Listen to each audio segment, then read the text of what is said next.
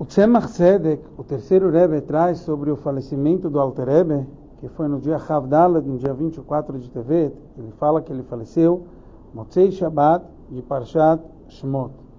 Então devemos encontrar uma ligação com Parshat Shmot com o falecimento do Alter Rebbe. Ele faleceu na, num kfar, numa aldeia chamada Piena. Então, todo o trabalho do tzadik vai ter a ver com isso. Devemos entender sobre a Parashat Shmot, como pode ser que o nome que leva a Parashat chama Shmot, Shmot quer dizer os nomes, os nomes das tribos do povo de Israel que desceu ao, ao Egito, enquanto um dos irmãos de Yosef estavam vivos, não começou o exílio.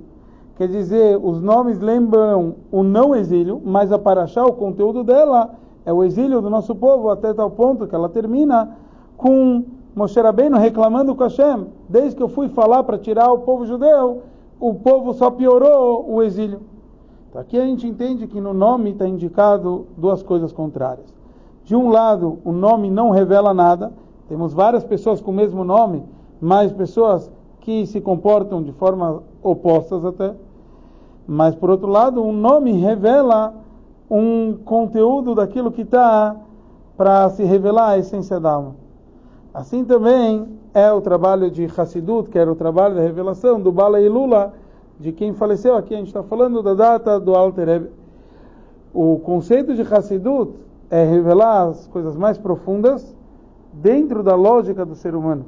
E esse é o nome Shnei duas luzes, o primeiro nome do Alter Rebbe Zalman, que é as mesmas letras de Lasman, o tempo, quer dizer, trazer dentro do tempo, da ocultação do tempo e espaço, o conceito dessa luz, não só a parte revelada da Torá, mas como a parte mais profunda, Shneior.